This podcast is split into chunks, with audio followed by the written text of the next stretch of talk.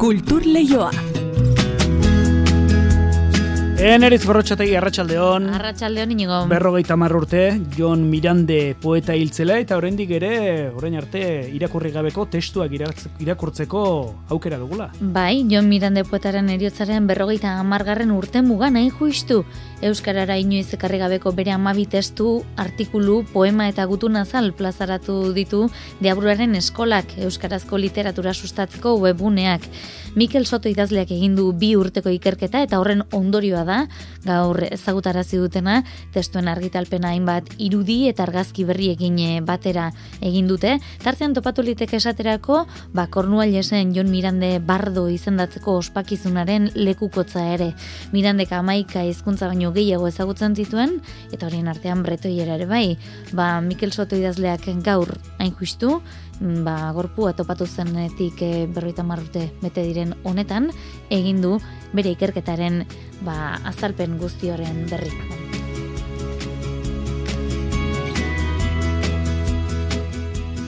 Egun esanguratxo arrazoi askorengatik izan liteke gaurkoa, gazte izen esaterako antzina folk musika jaialdi solidarioaren amargarren edizioa maituko da. Horretarako oso kontzertu berezia prestatu dute, alos kuartet talde izango da protagonista, eta marrute hauetan jaialdian parte hartu duten hainbat musikari eta dantzari izango dira. Guztira, hogei bat gonbidaturekin, itzordu eluntzeko zazpiterritan izango da, principal antzokia. Bagazte izen bertan, larun bat musikalak ere astear dira. Ilean behin zuzaneko musika proposamen bat izaten da Arabako Arte Derre Museoan. Aurten, amar kontzertu izango dira guztira eta lehenengoa larun bat honetan. Urtarrilaren zazpian izango da. Bortz boskoteak, Pierre Gaint ipuin musikala eskainiko du. Musika kontu gehiago ere baditugu, izan ere biharri iruñeako gaiarrean zokian, gabonak etxean izeneko emanaldia izango da. Iruñeako gazte orkestrak, Iruñeako momentuko musika talderik esanguratsuenekin partekatuko du holtza. Eta urte hasi orduko Ipar Euskal Herrian dakizuenez maskarada sasoian murdiltzen hasi dira. Maule leistarreko gaztei dagoneko pare bat entsegu geratzen zaizkie hilaren amabostean leistarren egiteko abaitute lehen saioa. Apirilaren hogeita bira bitarte, zuberoko amairu herri bisitatuko dituzte aurten.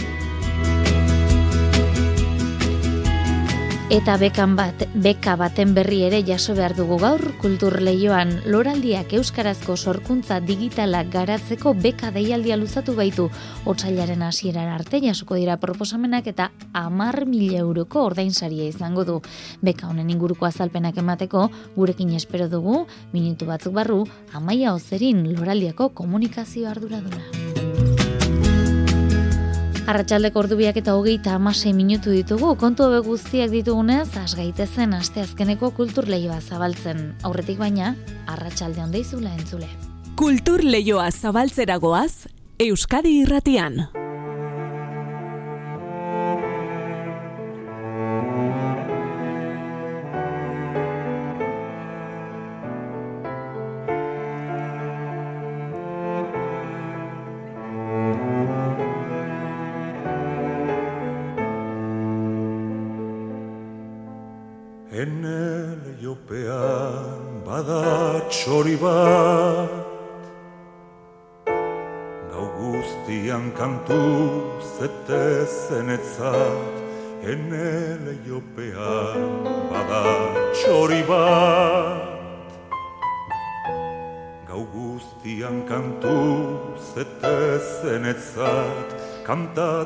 Jon Miranderen hitzei jarri zien ahotsa eta musika, Imanolek, hause kantatzen du kantuz abestia. Gaur doinu honekin emango digu hasiera kultur lehioari.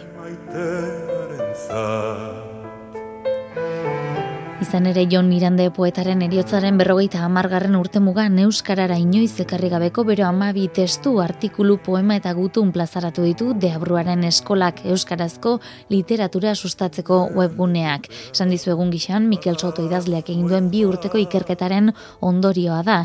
Testuen argitalpena gainera, hainbat irudi eta argazki berrirekin osatu dute. Marijo Uria lankideak jaso ditu Mikel Soto idazleak, egun esanguratsu honetan eman dituen azalpenak izendatu zuten eta ikerketa zinuenean enpeinatu nintzen asko miranderen argazkiren bat lortu behar dut, eta hor, hor egia da mila ordu galdu dituela, baina aurkitu nuen Eusko Gogoan, bai, aipatzen dute, noiz izan zen, mila da berrogeita malauan, kornoaiesen, kasteldoren egin zen zeremonia handi bat. Eta hasieran aipatu ditugun testuen artean hause dago. Eta hori egin zuen. Beste bat nik uste importante aurkitu dugunak, e, poema bat, e, kanta, e, kanta bat, eta zer da gudu kanta bat, berak zeuzkan e, bat baino gehiago dauzka, Aureli Arkotxak ikertu ditu bate baino gehiago. Eta da SS-ak edo itzultzen duenean. Eta bere kanta prototipiko bata alako gerra estenatoki bat egiten egiten du. Eta hamburguesak daude erretzen. Eta da alako gudu zelai bat balitze bezala. Eta Telesforo Monzon idazle eta Eusko Jaurlaritzaren sailburuari bidalitako gutunak ere aurkitu ditu argitaratu gabekoak. Patri Urkizu bildu zituen eh, bere garaian, baina Monzon idazten diona berrogeita sortziko, berrogeita sortzikoa da. Gaztetxo bat, e, aberriaren alde zerbait egin nahiko nuke, baina ez dakit nola. Eta, ba beraz, Eusko Jaurlaritzako esailburu bat idazten dio, baina ikuste dut, eta ikusten da berera batez idazten dio, idazlea delako. Badauka ere akarpen handi bate literaturarekiko, eta eta hori, eta postu gutu noietan, badaude gauza impactanteak nola hasieratik esaten du nire ustez euskara batu bat behar genuke bere poesian eh, Monzonen poesiari buruz esaten dituenak Irati Jimenez idazlea da eta Deabroaren eskola literatura sustatzeko atariaren sortzailea ere bai. Berak gainbegiratu du ikerketa lana. Alde batetik nabarmendu du balio literarioa. Bere telesforo monzoni bidaletako gutunek, nik uste dut frogatzen dutela gauza bat, maiz ahaztu duguna. Gerra aurreko eta gerra osteko belaunaldi poetikoen artean, badagola katebegi humano bat telesforo monzoni izan zena. Bera publikatu zuen Mexikon urrundik izeneko poema liburua, Euskaraz e, argitaratutako lehenbiziko liburua gerra ostean, eta mirande zuzentzen zaio monzoni, hain zuzen horregatik, bere poemak irakurri dituelako, eta bizirik geratzen den referentzia humano bakarra delako. Eta bestetik kuestionatu izan den Mirande ezagutzeko alde psikologikoa. Nik uste dut psikologikoki ondo irakurreta Mirande osoa daukagula hemen. Nor esan zen, ze pasatu zitzaion, eta guretzat importantea da, seguk horrekin problema handia ditugu, eta Mirande oso deserosoa zaigu. Esango nuke, izan beharko lukena baino deserosoagoa gu ez egotea dos arekin, haren ideologia, bukaerak urteetako ideologia politikoarekin, ez da nahikoa daukagun deserosotasunerako. Ze ez da Euskal Herriko fascista bakarra, arestik esan zuen bezala, fascista aitortu bakarra, hori bai. Eta, eta deserosotasun hori gaindituz, e, arbaz honekin bakeak egin behar ditugu nik uste dut, eta badaude hemen elemento bakeak egiteko. Mikel Sotok sustatutako Jon Miranderi buruzko ikerketa lana, Deabruaren eskola atarian dago ikusgai kantatzen du kantuz eta ez zenetzat kantatzen duene maitearen Mikel Soto idazleak Joan Mirande poetaren lana ondo ezagutzen du eta Euskarara ekarri gabeko bere testuen bila hasi zen duela bi urte, baita topatu ere. Oso mirandizalea izan naiz beti, eta ideia simple izan zen egun baten, esatea irakurri dut askotan Mirandek pretoi erasko testuak idatzi zituela, baina testu horiek ez daude itzulita hori izan zen ideia. Eta egia estatu nuen, e, txomin peienek e, lan handia egin zuen e, Mirande hil, zenean, gaur, hain justu berrogeita marurte gorpua agertu zela, eta bi testu bakarrik zeuden itzulita. Bretoieratik frantsesera eta handik euskarara ekarriko zituzten testuen itzultzaileek. Sabilarralderi galdetuta, aurkitu nuen e, e, itzultzaile bat, e, gizun bat, tizugarri jatorra, padrijan jabaskek, Euskara dakiela, eta berak itzui zitun, esan zidan, ez naiz hausartzen e, Euskarara egiten. Frantsesera eta gero, ba, sortu nuen alako itzultzaile talde bat, e, Bego Montorio, Jon Alonso, Edorta Jimenez eta Josostin Arreta, eta honela itzuli ditugu bretoierazko testu horiek. Jon Mirande Parisen jaio zen, etorkinara joan ziren zuberoakoak ziren gurasoak, berako gehi urte zituela ikasi zuen euskara, eta baita beste hamar hizkuntza inguru bretoiera tartean. Ingalaterrako kornuailesen bardo izendatu zuten, mila behatzirun da berrogeita amalauan egintzen ospakizunean. Hango irudiak eta bideo ere berreskuratu ditu Mikel Sotok.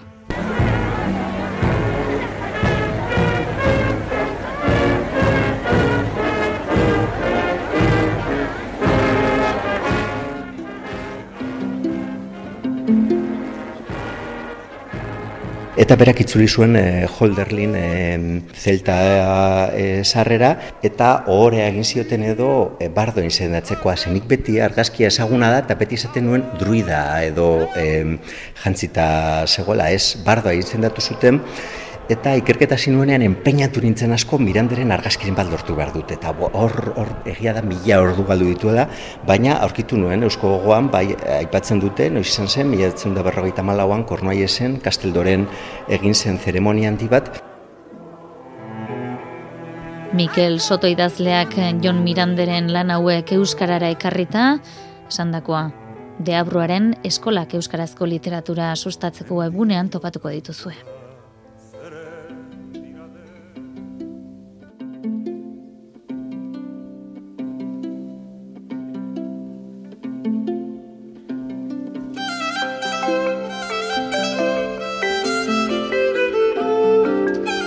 Gatozen orain beste molde bateko musikara, gaur amaituko baita gazte antzina folk musika jaialdi solidarioaren amargarren edizioa. Eta horretarako kontzertu oso berezia prestatu dute, alos kuartet talde izango da protagonista, eta ondoan izango ditu amar urte hauetan jaialdian parte hartu duten zenbait musikari eta dantzari. Hogei bat gonbidatu izango dira, tartean Mikel Urdangarein, Jose Manuel Tejedor, Ana Alkaide dota Xabia Burruzaga. Emanaldia, ratxaldeko zazpiterrietan hasiko da, principal antzokian mailu derriozola A los Quartet musika taldeak hasiera hasieratik du harremana aitzina folk jaialdiarekin eta margarren honetan agurreko emanaldia antolatzeko ardura izan dute. Xavier Severio A los Quartet taldeko kidea da. Oso kontzertu berezia prestatu dugu, aitzina folkeko amargarren urteurna ospatzeko. Festivalarekin hasiera hasieratik oso relazio istua izan dugu, eta bueno, ba, enkargoa egin duten ospakizuna prestatzekoa eta hurbilduko dira ba, festivalean e, urte hauetan parte hartu duten e, artista ugari. Atzera begira jarri eta hamar urte hauetan jaialdiarekin bat egin duten musikariak elkartu nahi izan dituzte taula gainean. Ez dira guztiak izango, baina hilabeteetako lanaren ondoren lortu dute hogei bat hemen izatea. Gurekin partekatuko dute estenarioa eta bueno, beste artean ba hemen izango dira gurekin ba Ana Alkaide, Toledotik, eh, Jose Manuel Tejedor, Kaitero Asturiarra, Leondik eh, Tarna taldekoak, eh, bueno, Euskal Herretik baita artista gari, ba, Mikel Urdangarin, Antuan, Koldo Uriarte, Jimmy Bidaurreta, e, Xabia Burrozaga, e, Amak taldea, e, bueno, asko utziko ditut bidean, ze, sekulako festa izango da. Bizia izango da kontzertua aldaketa askorekin, errepertorioa osatzeak ere lan asko eman du, baina pozik daude maitzarekin prestatu dugu oso repertorio berezia, gaur bakarrik egingo duguna, beraiekin egingo ditugu, beraien eh, hainbat kantu joko ditugu alos kuartetek, eta beraiek baita ere gure repertoriko kantua joko dute gurekin, eta bueno, ba izango da, ospatzeko modu ba, berezi bat, amargarren urte horren hau. Zita, gaur arratsaldean zazpiterdietan gazteizko printzipal antzokian, Xavier Severiok bertara joateko gonbitea luzatu digu. Bereziki izango nioke urbilteko, ze oso kontzertu behin egingo den kontzertu bat izango da, dena inoiz bikatuko, beren bereki prestatu duguna gaurko, eta, eta uste biltzen danak asko disfrutatuko dugula, oso festa politia izango da gaurkoa. Oraindik sarreraren bat geratzen da emanaldi honetarako, gogoratu hori bai, folk musika zabaltzeaz gain, kontzertuak baduela helburu nagusi bat, ataksia talangiektasia gaixotasuna raroa ikertzeko dirua biltzea.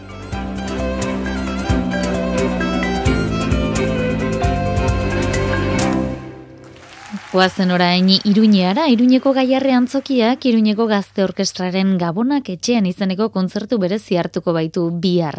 Eskenatokian, irurogei musikari baino gehiago batuko dira, ibilbedi eta eskabidean bezalako taldetako kidekin batera. Oraingoan ere, hain berezkoa duten estilona asketa izango da emanaldiko ardatzetako bat. Publikoa etxean sentiarazteko helburuz, jotak ere interpretatuko dituzte gainera. Itzordua, bihar eguardiko amabietan izango da. Sarrera gutxi batzuk gelditzen dira salgai ez da itzi arrumbreras. Gabonak etxean ospatzeko irurogeita marretik gora laguniko dira gaiarreko eszenatokira. Iruñeko gazte orkestrako musikariak eta gonbidatu dituzten hainbat taldetako kideak. Irugarren urte zemanaldi berezia prestatu dute gabonetarako eta berriro ere musika estilo nasketa izango da kontzertuko ezaugarrietako bat. Mirari etxe barria gazte orkestrako zuzendari eta sortzailea. Uste dugu oso importantea dela musika klasikoa bakarrik ez jotzea. Baizik eta pixka bat gure ba hori erosatu distorsionetik aderatzea, baina azkenean guztuan biz egiten dugu, ze azkenean gazteak izanik, ba, egunero entzuten dugu musika da, ez da? Baina guere konturatzen dira, musika klasikoa gutxinaka gutxinaka ari dela galtzen interesa. Orduan guk ere moldatu behar ditugu gure kontzertuak eta horregatikan ari gara bilatzen ba, estilo ezberdinekin kolaboratzeak. Eta horregaitik gonbidatu dituzte, ibilbedi eskabidean eta burutik taldeak eta Nafarroako jota eskolako kideak, kantu guztiak orkestrarako moldatu dituzte. Sortea daukagu gure inguruan oso moldatzaile onak eta kompositore onak dauzkagula, denak baita gazteak, Asier Kapon eta Isabel Txapartegi egineko e, goimaieko kontserbatorioko ikasleak eta gure irakasle izandako Jokin Zabaltzaren moldaketak ere bai joko ditugu. Orduan, ba, oso pozik gaude, ze azkenean da etxeko musika, horregatik esan dugu ba, gabonak etxean direla, Bijota ere interpretatuko dituzte Jose Luis Lizarraga, Norbeko musikagilearen Keizo San Fermin Jorar eta Iruña Izederragoa herrikoia.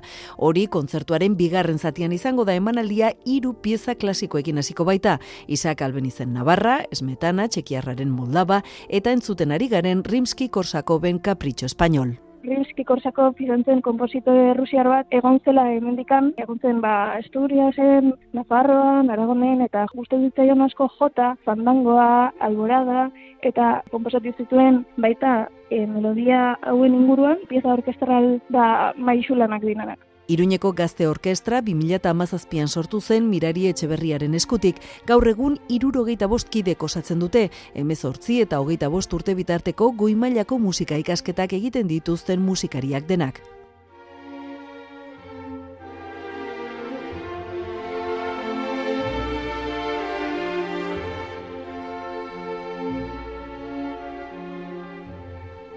Kultur Leioa Euskadi Irratian.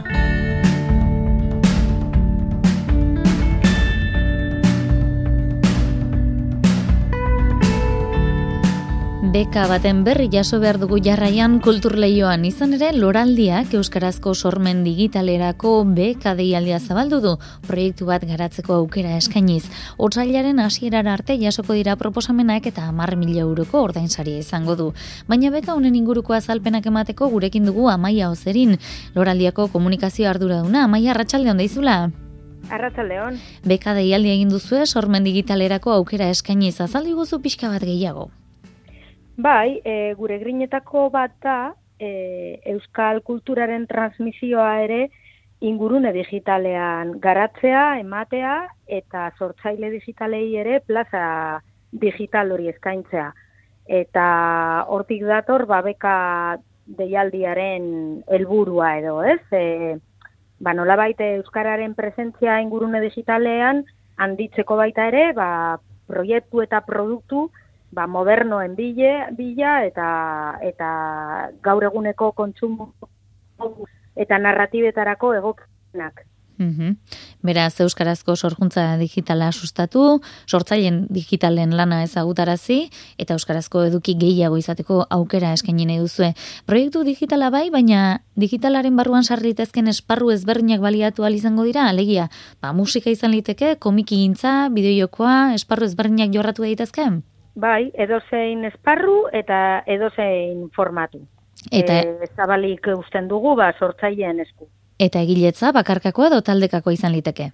Hori da, bakarkakoa edo taldekakoa eta eta bueno, izena emateko ba, e, taldekoa bada, ba batek egingo du ordezkaritza lana edo baina zabalik dago baita ere alde horretatik. Mm Beka jaso alizateko Euskaraz garatutako proiektua izan behar da, eta 2008 lauko Loraldia Festivalean, alegia 2008 lauko martxoan aurkeztu beharko da, ezta?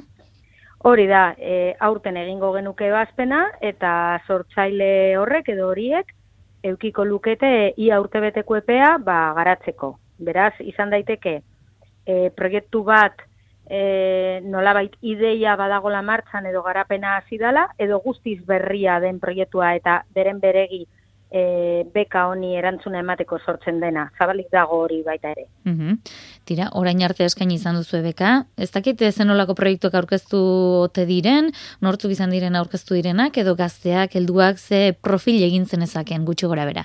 Ba, lehenengo edizioa da, e, deialdi honena le, e, lehenengo edizioa da, Eta bai jaso izan ditugu, e, nolabait hartu emonak izan ditugu sortzaile batzuekin, intentzinoa daukatelako e, beraien burua aurkezteko eta egia esan denetarik dago, badago oso e, profila gaztea, oso gaztea, oraindik ikasle direnak inkluso, eta badaude ere e, enpresa edo edo e, bide luzeagoa daukaten beste eragile batzuk. Mm bekak badakigu zerbait burutzeko babes ekonomikoa eskaintzen dutela, zuen kasuan amar mila euro eskainiko dituzue, kopuru hori ez da askotan ikusten horrelako jardueretarako, ez da? Ez, ez da askotan ikusten, baina e, guk bai argi izan nahi duguna da e, helburu batzuk bete behar dituela proiektu horrek. Nola baiteko euskal e, kulturaren e, sormen digitala ere, ba, nabarmendu behar dela eta kalitatezko proiektu edo produktu bat sortzea hortik nahi dugula. Horregatik, bueno, ba, e, zera, alegina egin dugu ere, ordaintzaria handia izateko, eta gainera horrelako proiektuek batzuetan, ba, demagun, e, nola zabala den esparrua, ba, izan daiteke, e, esan duzun bezala, musika edo bideojokoak edo Orduan e, arlo batzuk e, inbertsio handia eskatzen dute baliabide mm eta denbora aldetik. Orduan e, kontuan izan behar da ere, ba hori, urtebeteko lana ia, izango dela e, ba, onuradunak egin beharko duena. Tira, 2008an sartu berri gara, 2008 lauko loraldian aurkeztuko den e, proiektu horren bila hasi gara, baina ezinbestean galdetu beharko dizugu amaia, 2008ko loraldiaz, aurtengo loraldiaz, dena prest? Bai, bai, ia dena prest, bai. Martxoaren bederatzitik hogeta zeira baitartean, e, berriro, ba, hori, e, bederatzi garren edizinoari hasiera emango diogu, proposamen oso oso politak aurten ere, eta gogo handiz. Mm Ez dakite eh, akaso norbaiti ba, grina sartu bazaio, jakimina piztu balima diogu, e, esango diogu, non topa dezaken loraldiaren beka honen inguruko berri? Bai, e, loraldia.eus webunean, informazio osoa dago, ziera korrian badago esteka zuzen bat, eta hor daude bai oinarriak, bai azalpena, eta baita ere izena emateko imprimakira jotzeko aukera. Ba, maia ozerin loraldiko komunikazio ardura una eskerrik asko gurean azalpen guzti hauek ematearen, ia ba, proiektu asko jasotzen dituzuen, eta irazlea jakinaraztean, ba, gustura kontatuko genuke guk hemen. Ondo segita horren bai. arte? Mila esker.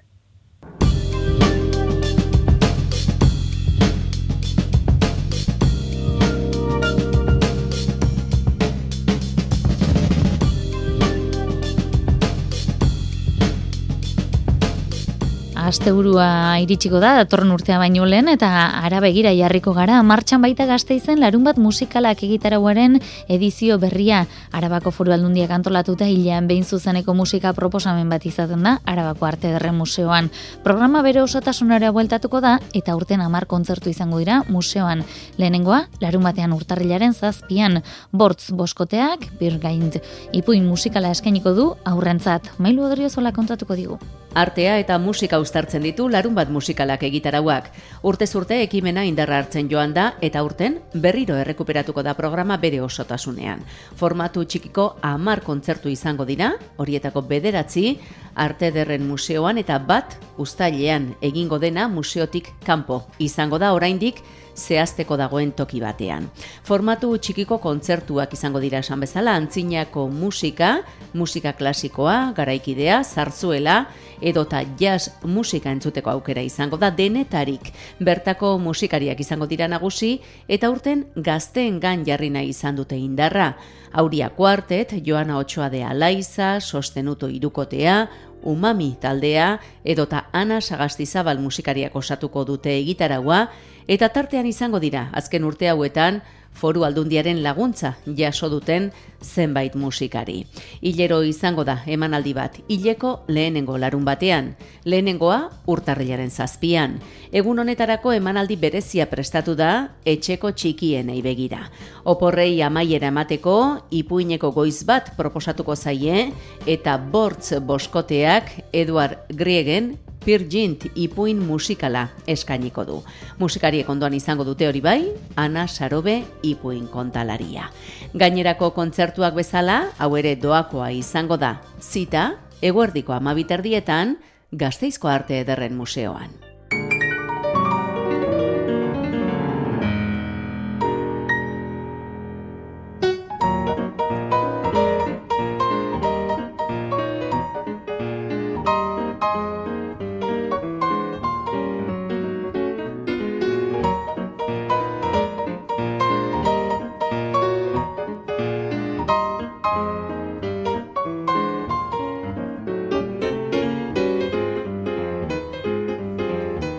Esan dizuegu Ipar Euskal Herrian dagoeneko maskara da giroan murgiltzen hasiak direla, enseguetan murgiltzen hasita baitaude, baina hori bihar kontatuko dizuegu izan ere, ba, gorde ditugu, eh? biharko hainbat kontu kulturleioan kontatzeko. Hauxe guztia gaurkoz teknika eta realizazioan Xabira Ola eta Jose Alkain aritu zaizkigu, orain badakizue, albisteak Euskadi eta ondoren kantu kontari Joseina Etxeberriarekin bihar arte ba ondo izan eta zaindu